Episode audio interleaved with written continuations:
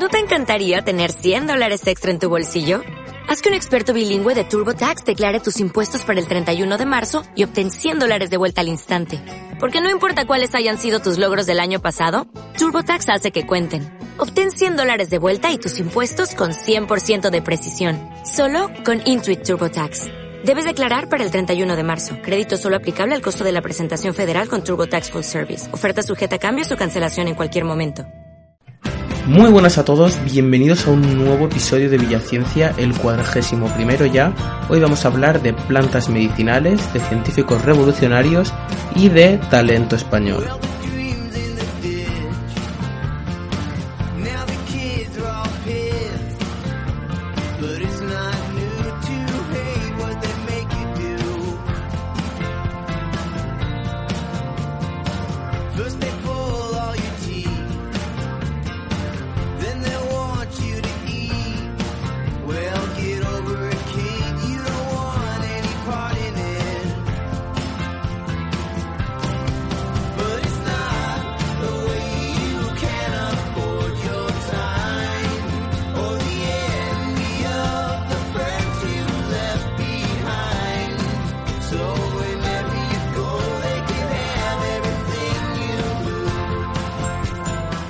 Bueno, el podcast que os voy a relatar hoy eh, trata un poco sobre una pequeña historia de investigación que, he estado haciendo yo por mi cuenta, que me ha parecido muy interesante y que por eso la quería compartir con vosotros, porque tiene que ver con un científico y, con, cosas de ciencia, ¿no? Evidentemente, si no, no hablaría de eso en este podcast. Y os lo voy a contar tal cual sucedió cronológicamente.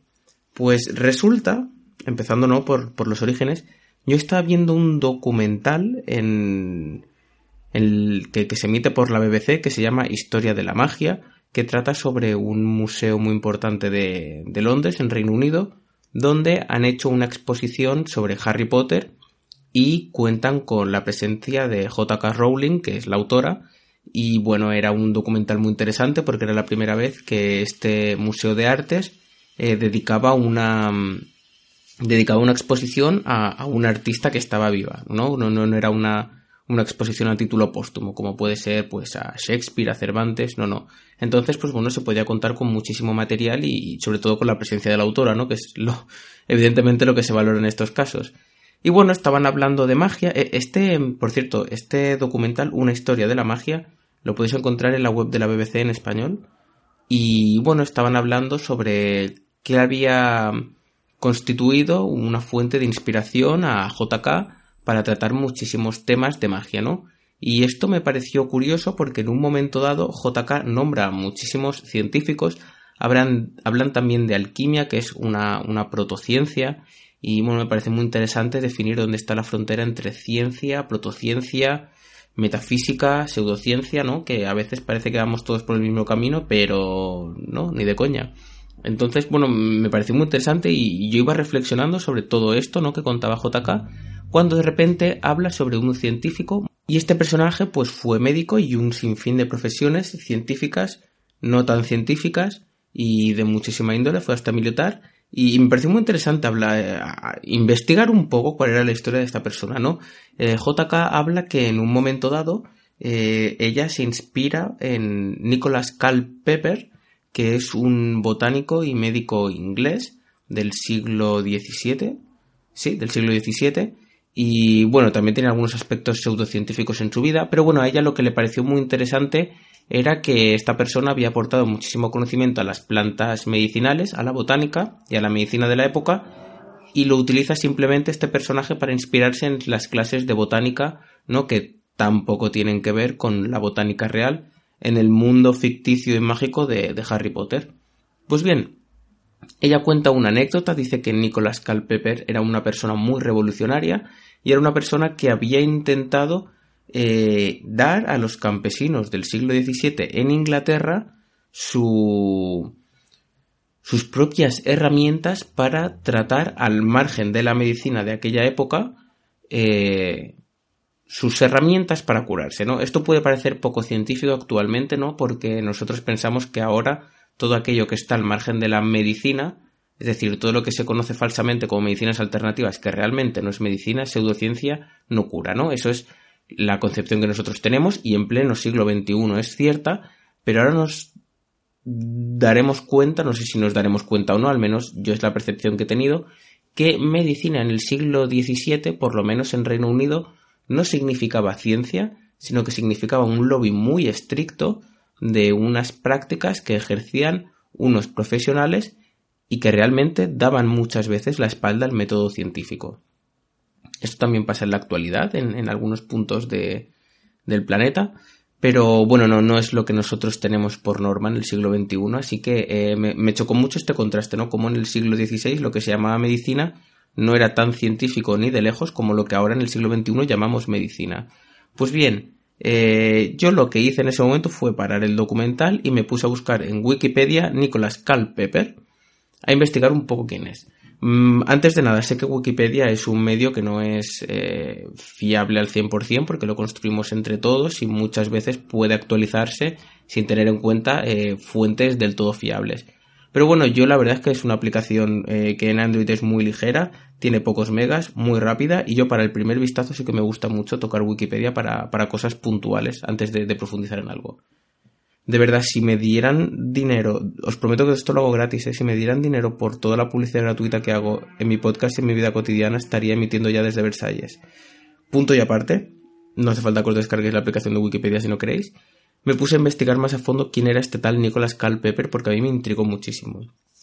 Y resulta que, por definición enciclopedia, este tal Culpeper era un botánico y médico inglés, ¿no? Hasta aquí todo bien, algo, bueno, profesiones aparentemente científicas, pero que también fue astrólogo y herborista. Bueno, eh, nos tenemos que situar en el siglo XVI en Reino Unido. Es cierto que en el siglo XVI Reino Unido no estaba precisamente en la vanguardia del conocimiento como afortunadamente si lo está en, nuestro siglo, ¿no? Ah, contamos con cuatro siglos de diferencia y la verdad que, bueno, se, nota bastante. Eh, por otra parte, 400 años atrás, eh, la, la, frontera entre ciencia y pseudociencia se empezaba a delimitar en aquellos centros punteros donde se hacía una ciencia muy definida y ahora estoy pensando sobre todo en Francia y un poco también en Alemania, tal vez Italia, pero sobre todo en Francia. Entonces, bueno, no podemos culpar todavía al Reino Unido de que algunas profesiones se entremezclen eh, con aspectos de dudosa seriedad científica. Pues bien, en esta fusión, en, esta mezcolanza de, de, ideas, por llamarlo de alguna manera, eh, aparece Nicholas Culpeper, que era hijo de, una familia adinerada, eh, al que le gustaba muchísimo el campo, las plantas, y que se había casado con una mujer que era de una familia bastante más bienestante que la suya, que tenía un puesto de funcionaria, si mal no recuerdo, o, algo muy estable en, la corte real o en cuestiones políticas de, Inglaterra, y que por tanto, bueno, eh, tenían el pan de cada día bastante asegurado, ¿no? Por decirlo de alguna manera, su vida estaba bastante resuelta. Entonces, Cal Pepper, eh, bueno, tuvo una ética o una honradez eh, extraordinaria en su época porque siendo de una clase bienestante, él decía que ninguna persona merecía morir de hambre para pagar un médico insultante e insolente. Eh, insisto, tenemos que contextualizar bastante dónde estamos. Nos encontramos en Reino Unido, siglo XVII. Esto significa que nos encontramos con que la medicina es un corralito cerrado de profesionales que realizan prácticas de forma automática, como si se trataran de, pues eso, de funcionarios que realizan sin aplicar el método científico una serie de prácticas o de terapias que, han aprendido y, que realmente no lo enfocan a analizar un problema o no lo enfocan a, a, hacer la medicina que, que, se hace hoy en día, buscando un diagnóstico, buscando un tratamiento acorde a ese diagnóstico y realizando un seguimiento. Eh, estas personas se dedicaban a hacer terapias que eran bastante agresivas, utilizaban verdaderos tóxicos que para algunas enfermedades podían tener alguna utilidad, pero para muchas otras no. Realizaban también lo que se conoce como sangrías, que, bueno, esas sangrías se realizaron muchísimo en toda Europa en, en, el siglo XVII y llegó hasta no hace mucho, por ejemplo, a Friedrich Nietzsche se le practicaron o se le intentaron practicar sangrías hasta que el propio filósofo se negó eh, creyendo que era una forma, en la época de Freud también se practicaban muchísimas sangrías, creyendo que era una terapia que realmente servía para algo y que hoy en día las sangrías ya no se realizan porque es una técnica muy violenta, muy agresiva, que evidentemente puede causar la muerte del paciente y se consideran pseudociencia porque no tienen utilidad ninguna.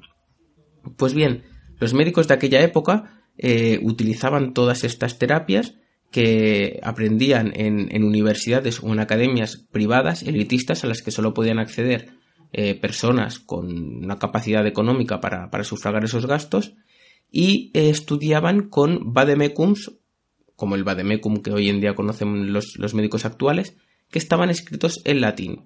Y eran pues estas terapias que podían ser más o menos científicas, y generalmente solían ser menos científicas, más pseudocientíficas, estaban escritas en latín y por lo tanto eh, el pueblo llano o, sobre todo el, campesinado que era la, clase predominante en, el siglo XVII en Inglaterra no podía acceder y presos de su ignorancia acudían a médicos que muchísimas veces aplicando falsas terapias eh, provocaban unos dolores mayores que aquellos que ya acaecían al, al campesinado de la Inglaterra del siglo XVII.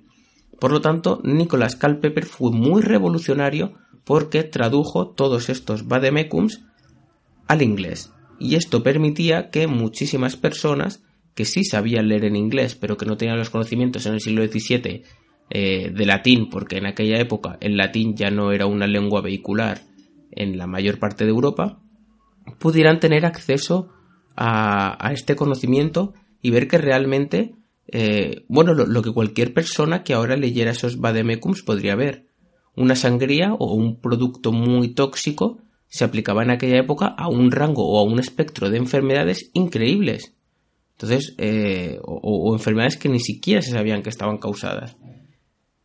Entonces, esto, bueno, indignó bastante a la población de aquella época. Eh, ya veremos más tarde cómo Carl Pepper se granjeó un, un abanico de enemigos que, que ni algunos políticos de esta época. Entonces es, es algo muy, muy curioso, ¿no? Cómo la ciencia eh, ha tenido, incluso a día de hoy, comportamientos sectarios y elitistas en muchísimos aspectos.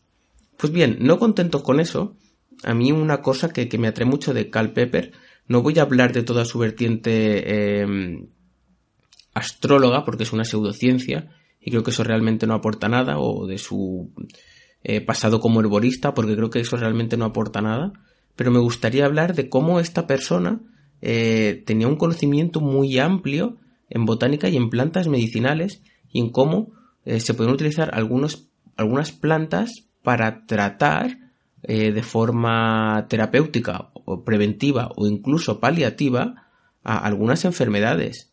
Entonces, hay que tener cuidado con el tema de las plantas medicinales. Las plantas medicinales, tal cual, muchas personas creen que es un tema en el que una persona literalmente se puede curar tomando una planta. Esto realmente no es así, no es realmente cierto, pero sí es verdad que hay muchísimas plantas que tienen efectos positivos o efectos beneficiosos sobre nuestra salud, sobre nuestro organismo, y siendo conscientes de, que no nos movemos eh, en la panacea o de que lo que se conoce como como medicina natural, si realmente tenemos en cuenta los efectos que están científicamente demostrados de estas plantas, eh, normalmente no van a ser equivalentes al de los fármacos que tenemos en, la actualidad. Eh, eso hay que ser bastante consciente. Por otra parte, también es verdad que ahora en el siglo XXI lo que se llama medicina natural suele ser un compendio de pseudoterapias donde se incluyen algunas plantas medicinales. Es muy difícil en lo que se llama medicina natural distinguir el grano de la paja porque si es verdad que se han reportado muchísimas eh, bondades o muchísimas propiedades interesantes de plantas medicinales y que están demostradas a nivel científico, pero que se suelen, eh, por desgracia, en el negocio de la pseudociencia, mezclar con tantas otras que son realmente pseudoterapias, que son totalmente falaces y, que por desgracia acaban enmascarando las bondades de algunas plantas que sí que pueden tener utilidad terapéutica. Pues bien, eh, Cal Pepper se, granjeó un, gran número de enemigos, entre ellos los médicos, porque los médicos de aquella época eran sobre todo galenistas. Galeno fue un gran médico griego, fue un gran anatomista, descubrió una serie de nervios, una serie de vasos sanguíneos increíbles, con una precisión eh, de relojero suizo en la griega clásica, en la Grecia clásica, lo cual es de aplaudir, pero también es verdad que tenía una especie de filosofía o de epistemología de la medicina que no fuera cierta. La, la, filosofía de los humores o la filosofía de los espíritus, en la cual Galeno afirmaba muy a grosso modo, otro día entraré más en detalle en este tema, otro día que puedo hacer un post sobre historia de la medicina, por ejemplo, eh, Galeno hablaba de cómo eh, el equilibrio de cuatro espíritus o de cuatro humores, cuatro sustancias en nuestro eh, organismo que podían ser influidas por cuestiones internas o, por factores externos, eran las que alteraban nuestra salud y que nuestra salud era un equilibrio de, estas cuatro sustancias barra espíritus. Bien, eso no era así. los médicos de aquella época eran muy galenistas. Esto es pseudociencia. Y Karl Pepper estaba cargando contra estos pseudocientíficos, que se hacían llamar médicos en aquella época y que la sociedad los consideraba como médicos. Entonces, se ganó gran parte de, enemistad por parte del Colegio de Médicos y por otra parte también tenía que lo intentaba colocar entre la espada y la pared a nivel económico eh, la, sociedad de, boticarios de la época porque era la encargada de eh, crear farmacias o, de administrar farmacias como la que tenía el propio Pepper, donde se eh, realizaban preparados que eran carísimos, que podían tener eficacia o no. Entonces, eh, Pepper cargaba contra todo, contra todo el dogma de estas farmacias, porque claro, si le daba las herramientas a los campesinos para que identificaran plantas y se pudieran preparar ellos extractos, ah, dejando de lado funcionar, que funcionaran o no, pues era un gran problema para, todas estas eh, farmacias o, tiendas de botica donde, donde estaban perdiendo ingresos que por, unos productos que vendían seguramente en aquella época a, un valor eh, desorbitado. Pues bien, a mí todo esto me hace pensar en que dejando de lado que la mayor parte de plantas medicinales hoy en día tengan esta etiqueta falsamente eh, colocada o etiquetada debido a, la intromisión de la pseudociencia, si es verdad que mm, muchos fármacos tienen orígenes vegetales, se sintetizan a partir de moléculas que, se conocen en, plantas. Evidentemente los fármacos son muchísimo más puros ¿no? que un extracto vegetal que puedes purificar, porque si lo generas ya directamente no es lo mismo generar una molécula en laboratorio a partir de unas células vegetales que coger una planta, purificarla e intentar separar la molécula que nos interesa del resto. Siempre va a haber una impureza que es mucho más difícil de eliminar que si generamos esa molécula directamente. También es interesante porque de las plantas muchas veces eh, cogemos lo que se llaman eh, compuestos heterocíclicos, eh, es decir, nosotros utilizamos, o, heterocompuestos incluso, para, para otro tipo de moléculas, es decir, nosotros utilizamos moléculas de las plantas que nos sirven muy bien para construir un fármaco y modificamos estas moléculas de las plantas, que cuando digo moléculas de las plantas me refiero a moléculas que tienen un origen vegetal, pero que se sintetizan en laboratorio. El hecho de que se sinteticen en laboratorio quiere decir que tienen una producción artificial, si lo queremos llamar de esta manera, pero no dejan de ser moléculas naturales. Es un poco lo que pasa con la insulina, ¿no? La insulina es una molécula humana pero cuando nosotros la administramos de cerdo nos puede dar la sensación de que estamos administrando una molécula muy natural y la insulina de laboratorio no es tan natural. Es igual de natural porque la secuencia es la misma y es totalmente indistinguible una insulina humana eh, producida in vitro que una insulina fisiológica. dos moléculas me refiero, vaya. Eh, lo que pasa que evidentemente es muchísimo más fácil, muchísimo más económico y muchísimo más seguro eh, obtener una insulina con la secuencia humana que en laboratorio que obtenerla a partir de páncreas de cerdos o de cadáveres humanos. Pues con las plantas pasa lo mismo. Lo que pasa es que con las plantas tenemos la ventaja de que las plantas son unas librerías de moléculas enormes y son increíbles porque producen un, un rango un, tan, tan eh, elevado de moléculas que incluso podemos modificarlas en el laboratorio y trabajar sobre ellas para construir eh, o diseñar moléculas que más se parezcan a lo que a nosotros nos interesa. Esto parece ser que Carl Pepper ya vio que, estas plantas, bueno, fue de los primeros en Europa que empezó a ver cómo algunas plantas podían tener algunos usos eh, en lo que en su época evidentemente eran terapéuticos. Todo lo que estoy contando a nivel molecular es lo que hacemos en laboratorio en el siglo XXI. Evidentemente hace cuatro siglos, en el año 1600 y pico, siglo XVII, no se conocía, pero bueno, a nivel terapéutico el efecto que hace sobre el organismo se empezaba a conocer. Pues bien, eh, todo esto me llevó a enlazar o a acordarme de una entrevista que yo leí del Mesías de las plantas. ¿Quién es el Mesías de las plantas? Bueno, es un sobrenombre que no le gusta muchísimo a, a quien se apoda así, que es Carlos Magdalena, que es un botánico asturiano, es, español y trabaja en los Reales Jardines Botánicos de Londres, los Jardines Kew. A muchos de vosotros a lo mejor os suenan porque son los jardines botánicos más importantes del mundo. Es los jardines Kew son la están en Londres, en Reino Unido y son la la capital, por decirlo de alguna manera, del del conservacionismo de las plantas. Entonces, eh, este científico asturiano es famoso porque ha sido capaz de salvar a muchísimas especies vegetales que han estado en peligro de extinción o en riesgo de extinción. Entre ellas, pues, mm, por ejemplo, tengo aquí apuntado Nymphaea, que es el nenúfar más pequeño de la Tierra, o eh, Ramosmena, que es una planta endémica de las Islas Mauricio, y él, con sus conocimientos de botánica, ha sido capaz de reintroducir estas especies en sus hábitats y hacer que, vuelvan a, a, propagarse y a ocupar el nicho ecológico que les corresponde. Esto, esto es algo que a, mí me parece muy interesante y muy bonito.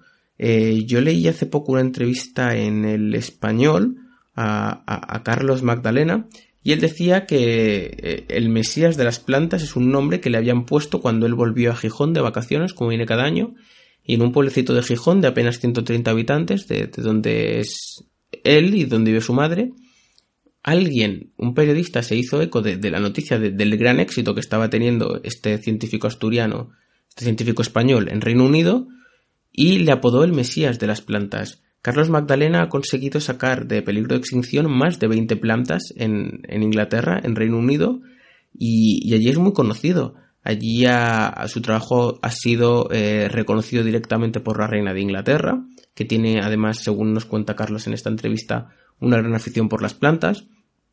Y luego también ha aparecido en programas de divulgación científica como el gran show que tiene David Attenborough en la BBC, que es, que es un gran divulgador del que ya hemos hablado en este canal. Entonces él ahora ha publicado un libro que en español se llama El Mesías de las Plantas, creo que también está publicado en holandés, francés y sobre todo en inglés, evidentemente. Y bueno, en esta, en esta entrevista habla de, cosas muy interesantes. Una de ellas es que dice que, que no podría ser científico en España, pero sin embargo es uno de los mejores botánicos del mundo y por eso tiene su plaza fija y es funcionario en los jardines Kew. Eh, esto es un poco de contraste, ¿no? Cómo se valoran las cosas en España y cómo se valoran en el extranjero y que ah, tal vez aquí en España estamos eh, pecando de infravalorar la meritocracia para dar más asientos y más enchufismos de, la cuenta, ¿no? Tal vez. Pues esto es un poco la conclusión que yo saco. Otra cuestión que me gusta muchísimo es cuando él habla de, de la biodiversidad. Aquí en España tenemos muchísima biodiversidad, hay mucho interés por ella, pero no la sabemos defender.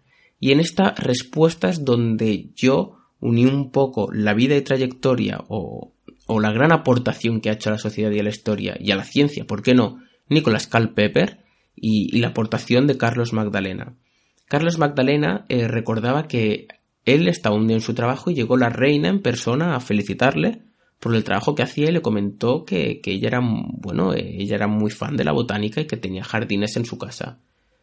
A entonces él se preguntó qué es lo que pasa aquí en España y se dio cuenta que aquí en España, cuando alguien habla de botánica, cuando alguien habla de trabajar la tierra, y aquí cito literalmente, él dice, no, no, aquí nosotros pensamos en, ah, mi abuelo Fernando, aquel que era analfabeto porque no sabía ni leer ni escribir, seguramente porque nació en años de la posguerra y no tuvo la oportunidad de, educarse, como tenemos eh, las personas que hemos nacido, eh, pues los millennials como yo, por ejemplo, eh, era muy bueno con la tierra y sin embargo no sabía ni escribir. Y asociamos analfabetismo con unas ideas eh, preconcebidas que tenemos de, cultivar la tierra cuando se necesitan unos conocimientos muy concretos y, que son muy, muy importantes para poder trabajar la tierra.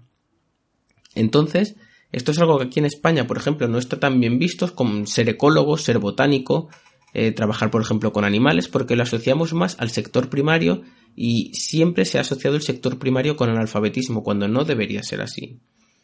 Eh, Carl Pepper yo creo que es una persona que a mí me ha recordado a Carlos Magdalena porque nos ha hecho ver cómo el sector primario no es sinónimo de analfabetismo o de ser analfabeto, sino que se le puede sacar muchísimo partido y bueno, la Tierra a nosotros eh, nos da unos elementos, nos da unos recursos y si nosotros conocemos las herramientas adecuadas, que no son herramientas de analfabeto, eh, podemos obtener grandes beneficios de la Tierra a la vez que la respetamos y que somos respetuosos con ella y podemos obtener un beneficio mutuo, nosotros de la Tierra y la Tierra de nosotros.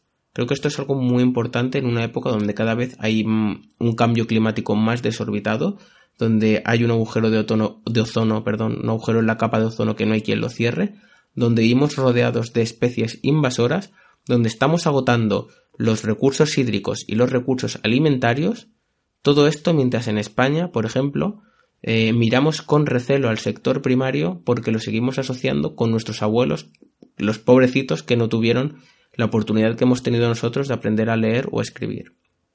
Pero sin embargo sí que tuvieron un conocimiento muy profundo de la Tierra. Bueno, este es, este es el sermón que yo quería daros hoy y, bueno, la, idea con la que yo me quedo. Eh, de aquí me quedo con que os debo un podcast sobre historia de la medicina y en el próximo episodio os hablaré sobre una noticia muy interesante que ha salido en un campo en el que yo trabajo, que es la investigación en diabetes. Eh, seguramente habéis visto estos días que ha salido en el país, en el mundo, en el ABC, en la vanguardia, el que se ha descubierto aquí en España, en Sevilla, un grupo que es además un grupo majísimo y que trabajan genial, al un grupo al, al que admiro mucho personalmente, han descubierto un potencial fármaco para curar la diabetes y bueno, intentaremos ver qué es, qué es lo que ha salido ¿no? de, de, estos laboratorios de Sevilla. Dicho esto, cualquier cosa que, que, queráis comentar, sabéis que siempre estoy abierto en Twitter para, para debatir o para discutir cualquier cuestión científica a, la mínima ahí me tenéis arroba adri barra baja bife con v y con f Muchas gracias por todo, nos vemos en el siguiente episodio y hasta la próxima. Muchas gracias por estar ahí. O'Reilly Auto Parts puede ayudarte a encontrar un taller mecánico cerca de ti. Para más información, llama a tu tienda O'Reilly Auto Parts o visita oreillyauto.com. Oh, oh, oh,